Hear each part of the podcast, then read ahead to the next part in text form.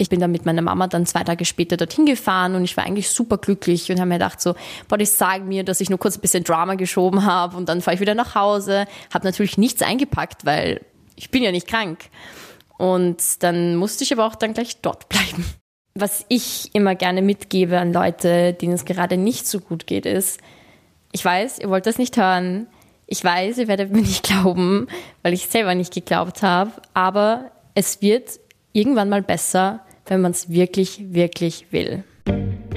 In dieser Folge von Keine Angst vor der Angst, der Podcast übers Leben mit der Angst, geht es um Druck abbauen. Hallo und herzlich willkommen, ich bin Maria Stratner. Wie können wir Ängste und Druck loswerden, beziehungsweise wie lerne ich damit umzugehen? Die letzten Jahre haben uns viel abverlangt. Die meisten von uns haben viel Mental Load aufgeladen. Das bedeutet zu viel von allem auf einmal. Auch meine erste Gesprächspartnerin Laura Schuh hat einen schweren Rucksack mit sich herumgetragen. Wie sie ihn losgeworden ist und was ihr heute hilft, wenn der Druck steigt, erzählt sie mir in dieser Folge. Und im zweiten Teil spreche ich mit Apotheker Johannes Hochleitner über Strategien, die entlasten. Ihr erfährt, wie ihr euch selbst helfen könnt, wenn es euch mal schlecht geht. Hi Laura, ich freue mich sehr, dass du da bist. Danke für dein Kommen. Hallo, ich freue mich auch sehr, sehr über die Einladung. Du bist heute nicht alleine hier. Wir sind zu dritt heute. Genau. Und zwar hast du deinen kleinen Hund Heidi Hildegard mitgenommen. Und ich glaube, die wird dann später auch noch ein Thema sein im genau, Podcast. Genau, genau. Aber fangen wir mal an. Wie geht's dir heute? Ähm, mir geht's eigentlich jetzt wieder ein bisschen besser. Ich hatte ein bisschen Stress aber jetzt geht's mir wieder gut und ich freue mich aufs Interview. du hast ja keine einfache Zeit hinter dir. Du hast mir erzählt, dass du dir selbst sehr, sehr viel Druck gemacht hast, was schlussendlich zu einer schweren psychischen Erkrankung geführt hat. Wann und wie hat denn das alles begonnen? Also begonnen, so richtig begonnen hat's mit 14, 15. Verstanden habe ich erst mit 16, aber das erste Mal aufgekommen eben mit 14, dass ich dann wirklich teilweise nicht mehr leben wollte, dass ich geweint habe jeden Tag. Ähm, damals habe ich noch Hampel gespielt, also vorm Training geweint, während dem Training geweint und nach dem Training geweint, dann die Tränen weggewischt zu Hause, also kurz bevor ich zu Hause war und bin raufgegangen, habe getan, als wäre alles gut. Das war wirklich das erste Mal, dass ich so wirklich, also wenn ich drüber nachdenke, das war das erste Mal, dass ich Probleme hatte, ohne dass ich es wusste. Und aber so richtig aufgefallen ist es mir dann wirklich erst in der Corona-Zeit. Woher ist jetzt dieser Druck gekommen? Ist der von dir selbst gekommen? Ist der von außen gekommen? Kannst du das heute sagen? Also der ist nur von mir selbst gekommen. Also bei mir ist gerade Schule ein sehr, sehr, sehr großes Thema. Meinen Eltern war es wurscht, welche Note ich nach Hause bringe, Hauptsache positiv. Nur mir war es ganz wichtig, nur Einser zu haben. Also ich weiß nicht, warum ich mir das eingebildet habe.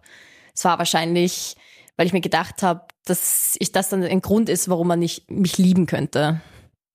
Und war der Druck jetzt, war das Thema Druck nur in der Schule so präsent oder hast du das auch auf anderen Ebenen gefühlt? Ja, also zum Beispiel auch beim Handballspielen. Ich meine, wenn man es wirklich als Leistungssport sieht, dann sobald ich angefangen habe, ins Konkurrenzdenken zu kommen, habe ich wirklich nicht gut gespielt. Einfach nur, weil ich mir gedacht habe, ich muss jetzt gut spielen, weil ich mir so Druck gemacht habe. Und ja, da war es das natürlich ein großes Leistungsdenken beim Sport. Ähm, aber natürlich war es auch innerhalb von Freundschaften immer die bessere Person zu sein, in der Schule sowieso, in der Familie auch teilweise. Also es ist andauernd ein Konkurrenzdenken. Und wann war es dann so, dass du gesagt hast, so jetzt reicht's, jetzt muss ich mir Hilfe suchen? Also wann ist der Druck definitiv zu groß geworden? Also mit 15 das erste Mal. Ähm, da habe ich dann wirklich meiner Mama gesagt, Mama, ich mag eigentlich nicht mehr leben, habe ich sie angerufen.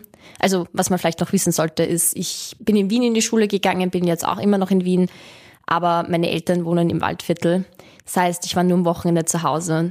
Und ich kann mich noch erinnern, es war ein Dienstag, nein, Dienstag, was ein Dienstag? Nein, es war Mittwoch.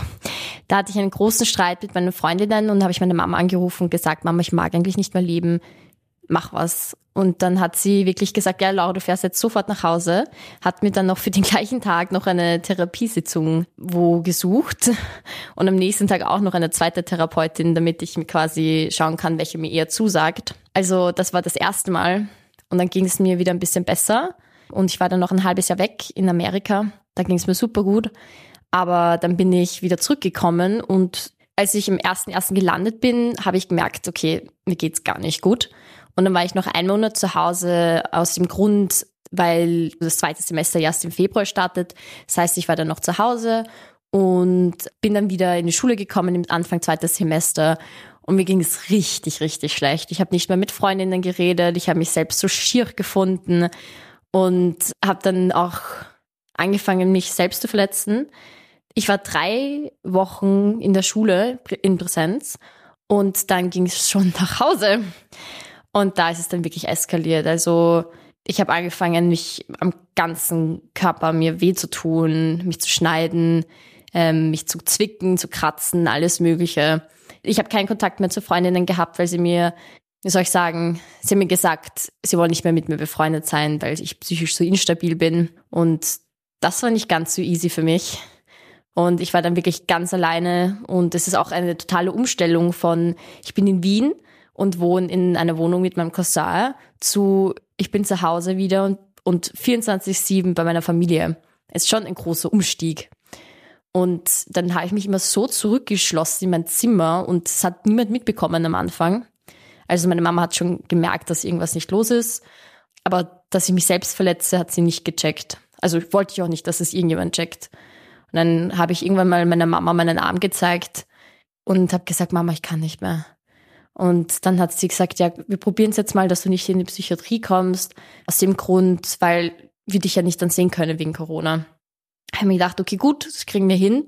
Haben wir gedacht, das wird jetzt wieder besser, wurde es aber nicht. Ich versuche das jetzt mal ein bisschen zusammenzufassen. Also es hat dann bei einem Selbstmordversuch geendet. Also es war so, dass ich in einer sehr, sehr starken Stresssituation war wegen der Schule. Und weil mit meinem Laptop etwas nicht funktioniert hat und ich habe mir eingebildet, meine Lehrerin wird mich nie wieder mögen, sie wird mir einen Fetzen geben oder einen Zweier, was ja für mich genauso schlimm war wie ein Fetzen wenn ich das jetzt nicht rechtzeitig abschicke. Und dann habe ich bei Apple Support angerufen, die konnten die Datei nicht finden, weil die Datei war plötzlich weg. Dann habe ich mich so reingesteigert und habe in einem Moment, wo mich niemand gesehen hat, alle meine schlafanstoßenden Tabletten genommen. Das sind um die 35 gewesen, 35 bis 40. Ähm, normalerweise nimmt man maximal zwei davon. Dann habe ich mich ins Badezimmer eingeschlossen und habe mich dann dort wieder selbst verletzt, bis dann plötzlich also mein Papa arbeitet sehr in der Nähe von unserem Haus. Also deswegen war der wirklich innerhalb von Minuten da. Eigentlich Sekunden, es war Sekunden, ne? Weil ich glaube, meine Mama hat ihn angerufen und mein Papa war gerade in der Nähe. Also gerade bei uns eh schon reingehen zum Mittagessen und irgendwas in die Richtung. Und dann war plötzlich auch mein Papa da und ich habe zu weinen begonnen und äh, mein Papa hat gesagt, okay Laura, wir nehmen dich jetzt, wir gehen jetzt raus arbeiten. Und ähm, ich habe aber nicht erzählt, dass ich die Tabletten genommen habe und ich bin dann raus mit dem Papa in die Arbeit und ähm, hat mir am Anfang eine leichte Arbeit gegeben, um mich abzulenken. Ich habe das dann gemacht und dann bin ich aber auf den Sessel eingeschlafen. Bin dann aufgewacht und habe den Papa gefragt, ja, was passiert, wie spät ist es und wie lange habe ich geschlafen? Und er hat gesagt, ja, eineinhalb Stunden circa. Und ich habe mir gedacht, okay, gut. Ähm, und habe dann erst realisiert, was ich gemacht habe. Und dann bin ich noch aufs Klo gegangen und am Weg zurück bin ich schon umgekippt. Und mein Papa wirklich voll verdutzt fragt mich, was los ist. Und ich wusste nicht, ob ich das sagen soll oder nicht. Und dann habe ich mir gedacht, okay, nein, Laura, das geht so nicht. Du kannst jetzt nicht wegen so einem Blödsinn sterben. Und ich habe es dann gesagt und mein Papa hat wirklich in der Sekunde meine Mama angerufen und hat sich total Sorgen gemacht. Die Mama hat die Psychiaterin von mir angerufen und es hat dann, sich dann herausgestellt, dass ich nicht in Lebensgefahr war. Ähm, sprich, ich musste nicht ins Krankenhaus. Was aber passiert ist, ist, ich habe 48 Stunden durchgeschlafen. Also wenn ich sage durchgeschlafen, war es wirklich durchgeschlafen. Meine Familie hat mich aufgeweckt, damit ich aufs Klo gehe und was trinke. Gegessen habe ich in der Zeit gar nichts, außer vielleicht ein paar Soletti. Sie haben wirklich alle zwei Stunden bei mir nachgeschaut. Ich habe auch nicht mal alleine in meinem Bett geschlafen. Mein Papa hat dann jeden Tag bei mir geschlafen, einfach nur um sicher zu gehen, dass ich nichts mache. Und an einem gewissen Punkt ging es mir dann besser und ich habe dann also nicht nur Schulsachen gemacht, sondern ich habe dann auch nebenbei auch noch bei meinem Papa geholfen bei der Arbeit, weil der Papa war so, ja nein, ich habe Angst um dich, du, du kommst jetzt mit, mit mir in die Halle. Und war dann auch der Punkt, wo dir klar war, du musst dir von außen professionelle Hilfe holen oder wann ist das gekommen? Also ich war eigentlich noch in Therapie. Ähm, Problem ist, die war natürlich per Telefon. Mal abgesehen davon, dass man im Waldviertel wirklich keinen guten Empfang hat, konnte man sich ja stumm stellen. Sprich, wenn ich geweint habe, habe ich auf stumm gedrückt. Und meine Therapeutin hat nichts mitbekommen. Und ich habe gesagt, ja, super, alles gut, Schule ist stressig, aber sonst alles gut, stumm, geweint.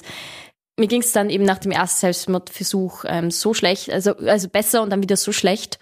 Und ich habe mir gedacht, so ja, nein, Laura, du schneidest jetzt deine ganze Arm auf und hoffst, dass du verblutest. Haben noch gedacht, okay, ich gehe jetzt noch mal kurz aufs Klo. Beim Klo, meine Mama hat mich weinen gesehen und hat mich sofort in den Arm genommen und gefragt, was los ist. Und ich so, Mama, ich mag eigentlich nicht mehr leben. Bitte mach was, ich kann nicht mehr, ich, ich will das nicht mehr. Und dann haben wir sofort meine äh, Psychiaterin angerufen und die hat mich dann gefragt, ja Laura, willst du in die Psychiatrie? Ich habe gesagt, ich weiß es nicht. Und sie hat gesagt, Laura, ich glaube, das wäre das Gescheiteste. Und habe ich gesagt, ja, okay, gut, wenn es hilft, dann, dann mache ich das. Es, es gibt jetzt eh keine Lösung mehr. Und dann hat meine Psychiaterin dann eben uns eine Klinik rausgesucht. Das war in Mauer beim Städten. Sprich, man fährt zweieinhalb Stunden hin. Im Waldviertel gibt es keine Kinder- und Jugendpsychiatrie. Sollte man wirklich ändern ich war dann eben, also bin dann mit meiner Mama dann zwei Tage später dorthin gefahren und ich war eigentlich super glücklich und habe mir gedacht so, boah, die sagen mir, dass ich nur kurz ein bisschen Drama geschoben habe und dann fahre ich wieder nach Hause. Habe natürlich nichts eingepackt, weil ich bin ja nicht krank. Und dann musste ich aber auch dann gleich dort bleiben. Und wie ist es dir in der Klinik ergangen? Zuerst einmal hat man dann schon eine Diagnose gestellt, also dir gesagt, welche Angsterkrankung du hast? Nein. Also es ist so, ich war unter 18, sprich, ich darf offiziell nicht diagnostiziert werden. Und ich kann jetzt sagen, ich bin offiziell diagnostiziert worden mit dem, mit der Diagnose Entwicklungsstörung. Wow, kann ich mir viel drunter vorstellen. Also, wenn ich ehrlich bin, dafür, dass ich nie so eine wirkliche Diagnose bekommen habe, geht's mir eigentlich, ich, ich würde gerne wissen, was ich hatte. Ich finde das nicht okay, dass sie mir nicht genau sagen, was los ist, weil die werden das sicher wissen. Nur darfst du das einer unter 18-Jährigen eben nicht sagen. Aber jetzt dürfte man es dir auch nicht sagen?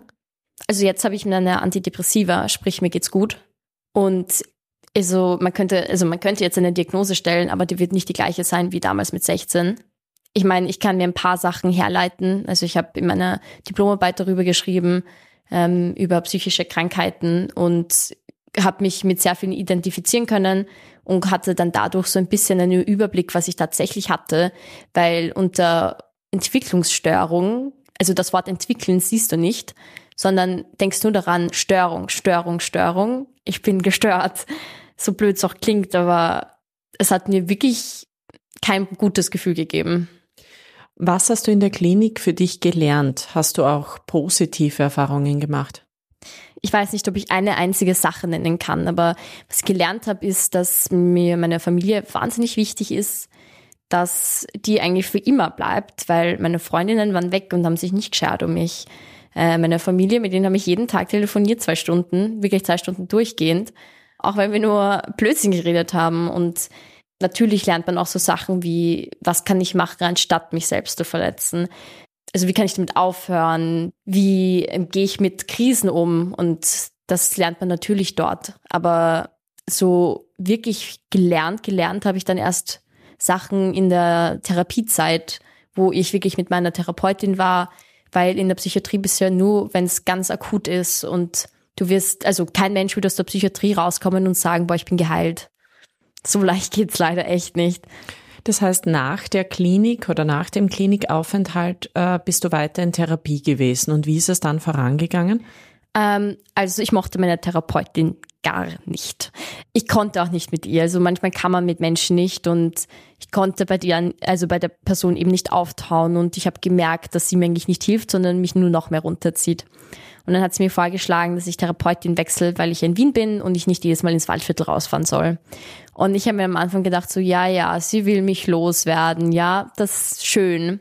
Und dann war ich eben bei der neuen Therapeutin und habe mir gedacht, so, schön. Ich werde jetzt genau das gleiche machen wie bei der anderen, weil ich will ja nicht, dass es mir gut geht. Und einfach nur da sitzen und nichts sagen. Das ging nicht so gut. Ich mag meine Therapeutin jetzt sehr, sehr, sehr, sehr, sehr, sehr, sehr gerne. Ähm, also ich habe es, glaube ich, nicht länger als drei Sitzungen geschafft, einfach nur da zu sitzen, um mich schlecht zu reden.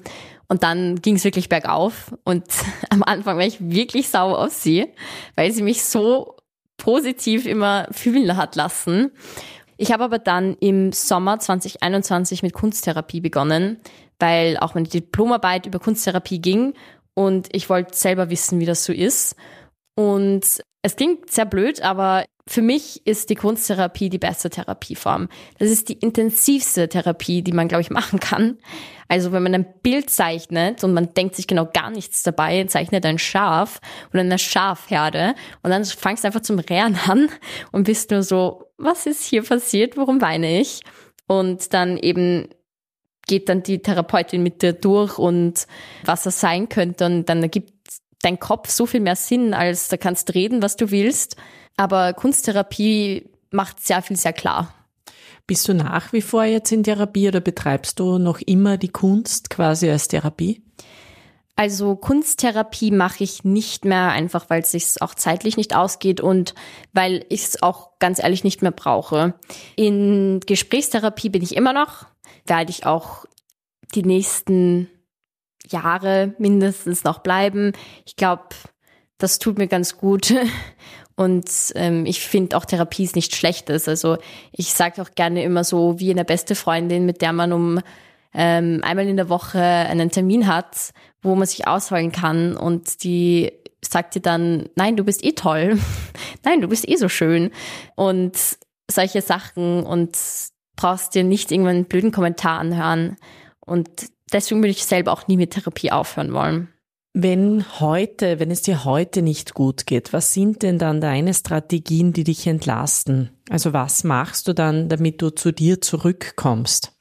Also, ich schaue gerade zu meinem kleinen Welpen, zu Heidi. Ähm, wenn es mir wirklich nicht gut geht, also zum Beispiel vor zwei Tagen habe ich, kann mich noch erinnern, habe ich geweint, weil es mir nicht so gut ging. Und ich habe die Heidi hergenommen, mit ihr gekuschelt und es war weg. War wirklich von einer Sekunde auf die andere, war es einfach weg. Also es hat mir wirklich, wirklich, wirklich sehr geholfen. Was mir sonst auch noch sehr stark hilft, sind Gerüche. Ähm, also das habe ich auch in der Psychiatrie gelernt, komme ich gerade drauf. Ich habe ganz viele so Düfte, die habe ich meiner Mama weggenommen. Ich weiß nicht, ob sie das weiß. Jetzt wird sie es erfahren. Jetzt, jetzt wissen. Nein, sie hat sie mir sogar als Kind geschenkt, ich kann mich noch erinnern. Und die gebe ich mir dann immer auf die Hände und riech dran. Und äh, die Methode mache ich auch manchmal, wenn ich merke, dass mir ein Mitmenschen nicht gut geht, nehme ich den Duft raus und gebe sie dann in die Hände. Und das hilft wirklich immer Wunder. Und sonst ist es auch einfach mal rauszukommen. Also wenn ich in einer Situation bin, sage ich gehe ich weg. Ich gehe gerne in die frische Luft, weil ich die Natur sehr, sehr, sehr gerne habe. Atme mal gescheit und komm runter. Und wenn ich mal von meinem ersten Wutlevel unter Anführungszeichen runtergekommen bin, versuche ich wieder so klar wie möglich zu denken. Das heißt, du hast für dich Strategien entwickelt, wenn es akut wird, wie du darauf reagieren kannst. Ja, ganz genau. Man muss aber auch dazu sagen, dass ich nicht mehr so oft in akute Situationen komme wie eben vor einem Jahr noch. Aber wenn ich wirklich in eine akute Situation komme, dann möchte ich mich auch reinsteigern. Dann steige ich mich so rein, bis ich mir denke, okay, genug. Laura, jetzt denken wir ein bisschen klarer. Ähm, nehme auch die Zeit für mich, denke drüber nach und denke mir, war das jetzt wirklich so nötig, dass ich mich reinsteigere? Und wenn ich dann wie immer zur Lösung komme, dass es nicht nötig war, ähm, komme ich runter und versuche die Sache wieder ein bisschen ähm, sachlicher zu betrachten. Und das hilft mir sehr, weil ich mich aber auch reinsteigern kann und da lasse ich mich auch reinsteigern, aber dann ziehe ich die Notbremse. Mhm. Du sprichst ja auch sehr offen über deine psychische Gesundheit. Andere tun sich damit oft nicht so leicht. Ist das darüber reden auch eine Art Therapie für dich? Ja, ist es. Also ich war das Gesicht eines Jugendvolksbegehren und ich habe, glaube ich, am Tag, jeden Tag mindestens einmal ähm, meine Geschichte erzählt und mittlerweile kann ich das so erzählen, als wäre das nicht meine Geschichte, sondern von jemand anderen. Also ich kann es unter Anführungszeichen kühl erzählen und es geht mir nicht mehr so nahe wie früher. Wenn ich ehrlich bin, bin ich sehr, sehr happy darüber, dass ich so oft und so offen über meine Geschichte sprechen konnte, weil ich mich dann selber mehr verstanden habe. Und mittlerweile quasi kann ich mir auch teilweise nicht mehr verstehen, warum ich quasi diese Entscheidungen getroffen habe, weil ich mir denke, das Leben ist eigentlich so schön, wieso habe ich mir gedacht, das Leben ist so schier. Aber das heißt, wenn du mir das jetzt erzählst, dann traumatisiert das dich nicht wieder und wieder, sondern es ist wirklich, dass du einen Abstand zu der Geschichte gewonnen hast. Genau. Es ist halt so, als würde ich wirklich jedes Mal, wenn ich es erzähle, ich einen Schritt zurückgehe von der Geschichte und es immer weiter hinter mir lasse. Es ist ein Teil von meinem Leben, aber es war ein Teil von meinem Leben. Ähm, ich habe mit dieser sehr, sehr intensiven Zeit, sagen wir mal so, abgeschlossen. Sie ist immer noch, es ist immer noch ein Teil von mir, sonst wäre ich nicht so eine starke Person, wie ich jetzt bin. Aber es ist so, dass sie immer weiter weg von mir kommt und nicht mehr in meinem Herzen sitzt. Wenn dir jetzt jemand erzählt, dass er in einer ähnlichen Situation ist, wie du das einmal warst, was würdest du dem oder derjenigen raten? Gibt es da Tipps, die man geben kann überhaupt? Das Problem bei psychischen Krankheiten ist es immer so, dass man eben nicht alles über einen Kamm scheren kann. Und was das finde ich auch ist das Schwierigste. Bei einem Knochenbruch machst du einen Gips und es hat sich und es ist bei jedem Knochen gleich. Ähm, bei einer psychischen Krankheit ist es jeder einzigartig unter Anführungszeichen. Was ich immer gerne mitgebe an Leute, denen es gerade nicht so gut geht, ist, ich weiß, ihr wollt das nicht hören, ich weiß, ihr werdet mir nicht glauben, weil ich selber nicht geglaubt habe, aber es wird irgendwann mal besser, wenn man es wirklich, wirklich will. Ich weiß, meine Mama hat es mir andauernd gesagt und ich habe es nicht geglaubt, aber es stimmt. Das heißt, du kannst sagen, für dich ist es jetzt gut. Für mich ist es sehr gut. Ich mag mein Leben sehr gerne momentan. Ich habe mir dreieinhalb Jahre die Heidi gewünscht und ich habe jetzt wirklich meinen allergrößten Lebenstraum erfüllt ich so für mich, ich bräuchte jetzt nicht noch mehr, um noch glücklicher zu sein. Und wenn dich jetzt jemand fragt, ähm, hey, wie geht's dir? Bist du ehrlich? Wenn es dir in dem Moment auch einmal nicht gut geht, weil es geht ja jeden manchmal nicht gut, sagst du dann ehrlich, wie es dir geht? Ja.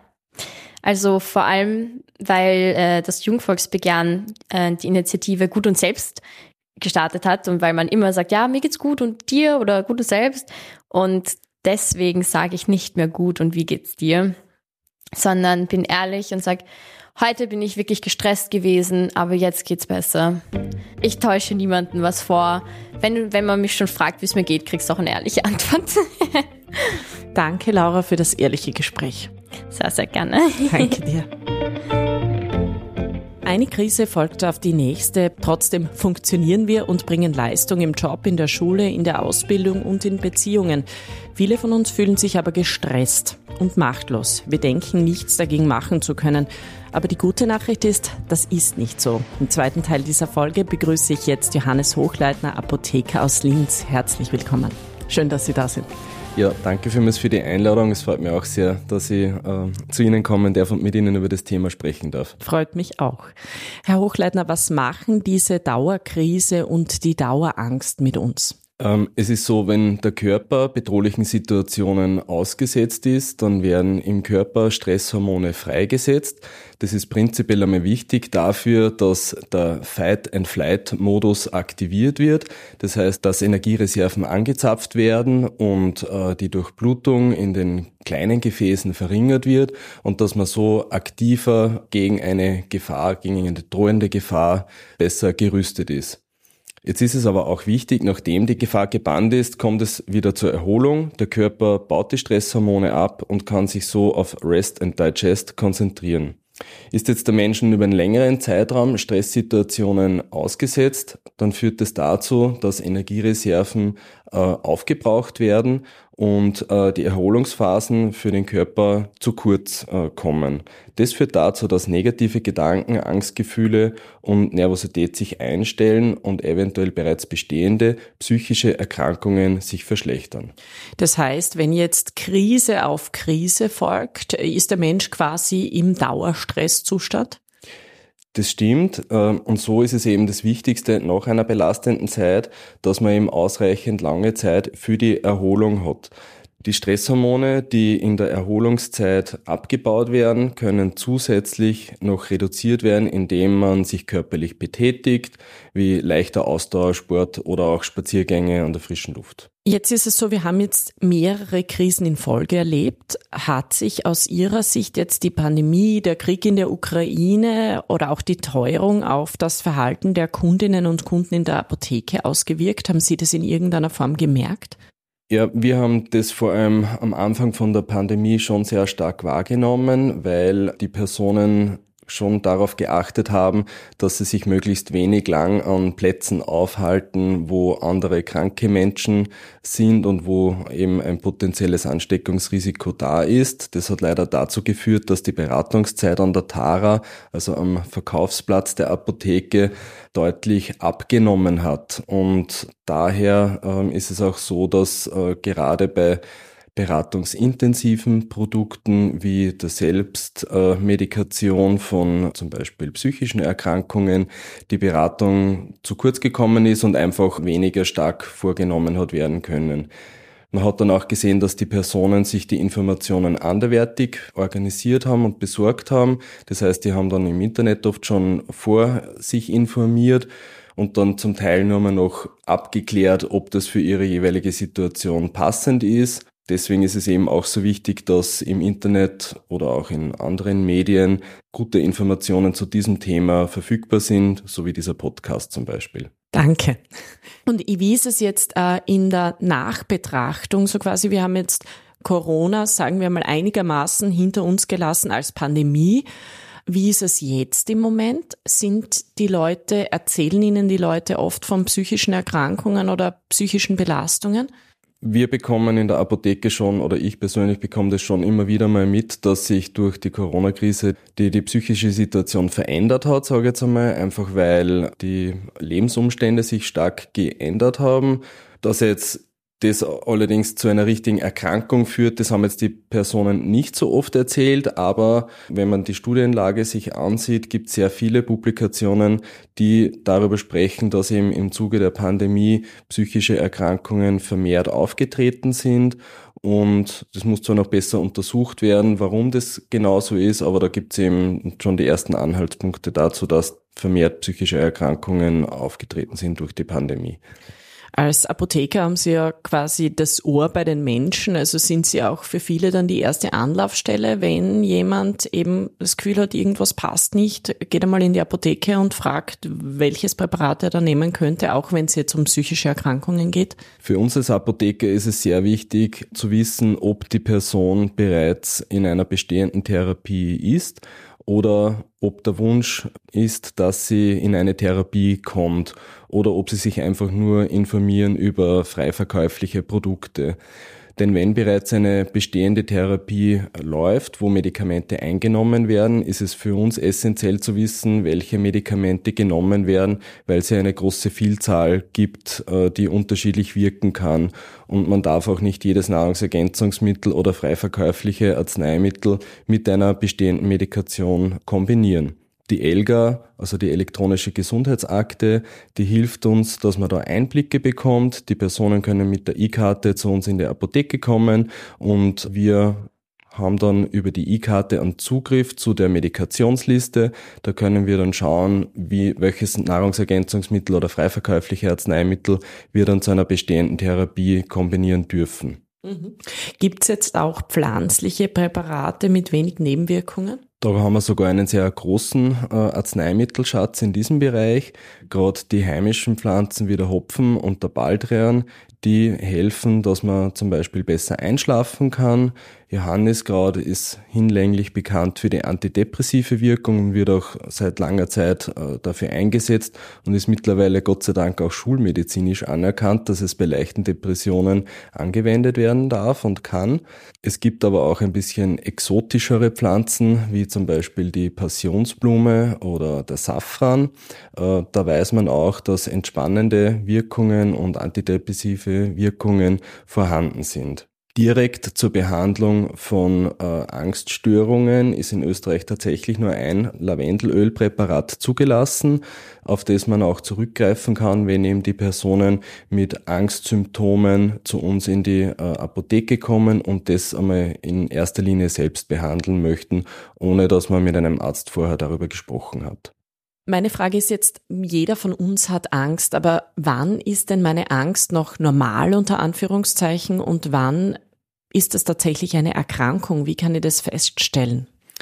Ja, das ist eine sehr gute Frage, ähm, weil der große Unterschied ist eben, äh, gibt es einen Übergang von einer physiologischen, gesunden Angstreaktion zu einer pathologischen, also ungesunden Angstreaktion und wie kann man das feststellen?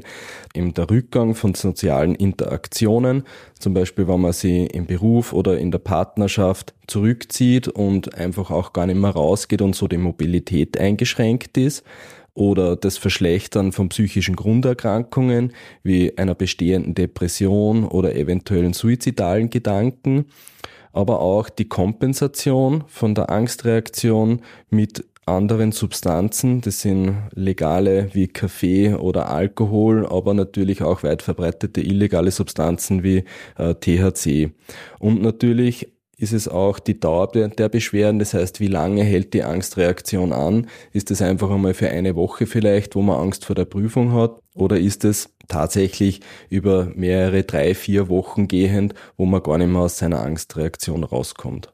Das heißt, es sind auch Merkmale, wo ich dann als Außenstehender sagen kann, wenn ich das an einem Bekannten, Freunden, Verwandten beobachte, da merke ich schon quasi, was tatsächlich in eine Richtung Angsterkrankung geht.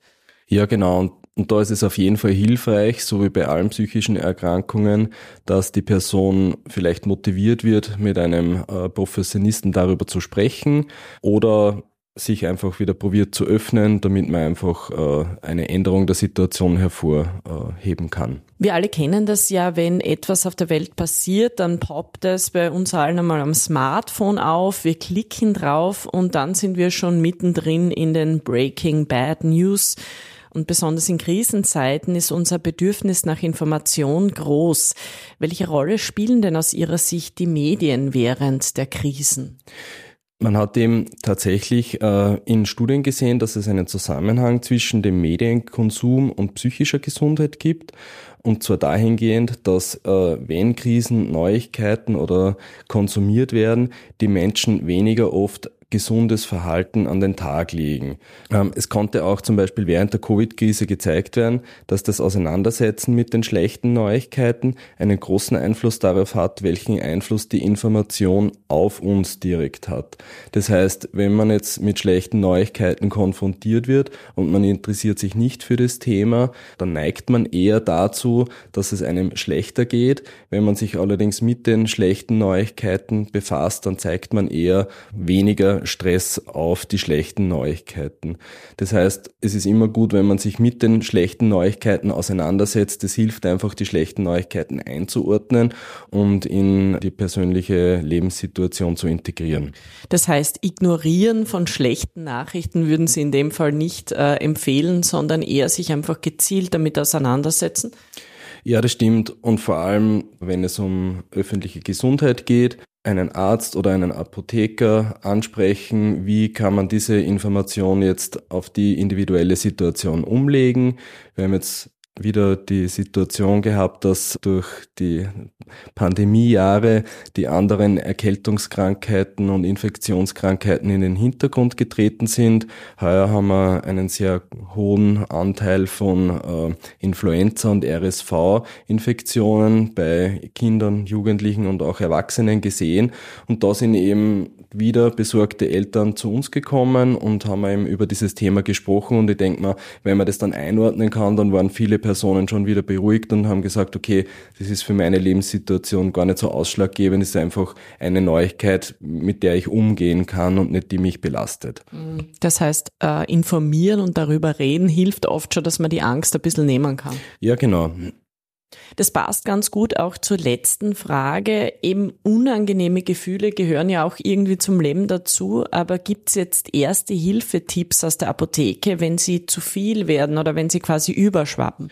Wir möchten da auf jeden Fall auf die Telefonseelsorge Hotline 142 hinweisen und vor allem speziell für Jugendliche 147 Rad auf Draht. Das sind kostenlose, anonyme äh, Angebote, öffentliche Angebote, die Personen angestellt haben, die speziell für diese Situationen ausgebildet sind und in individuellen Krisen die Personen gut unterstützen können. Das heißt, auch hier wieder drüber reden. Genau, der erste Schritt nach vorne ist einfach mit jemandem darüber zu sprechen und sich zu öffnen. Herr Hochleitner sagt danke für das Gespräch. Es hat mich sehr gefreut. Mich hat es auch sehr gefreut. Danke mich. Dankeschön. Das war keine Angst vor der Angst, der Podcast übers Leben mit der Angst, sponsored by Lasea. Wenn euch das Thema interessiert und ihr noch mehr Infos zum Umgang mit der Angst und zu verschiedenen Therapieansätzen haben möchtet oder einfach andere Erfahrungsberichte hören wollt, dann hört doch in die anderen Podcast-Folgen rein. Oder ihr klickt auf die Seite keine Angst vor der Angst.at.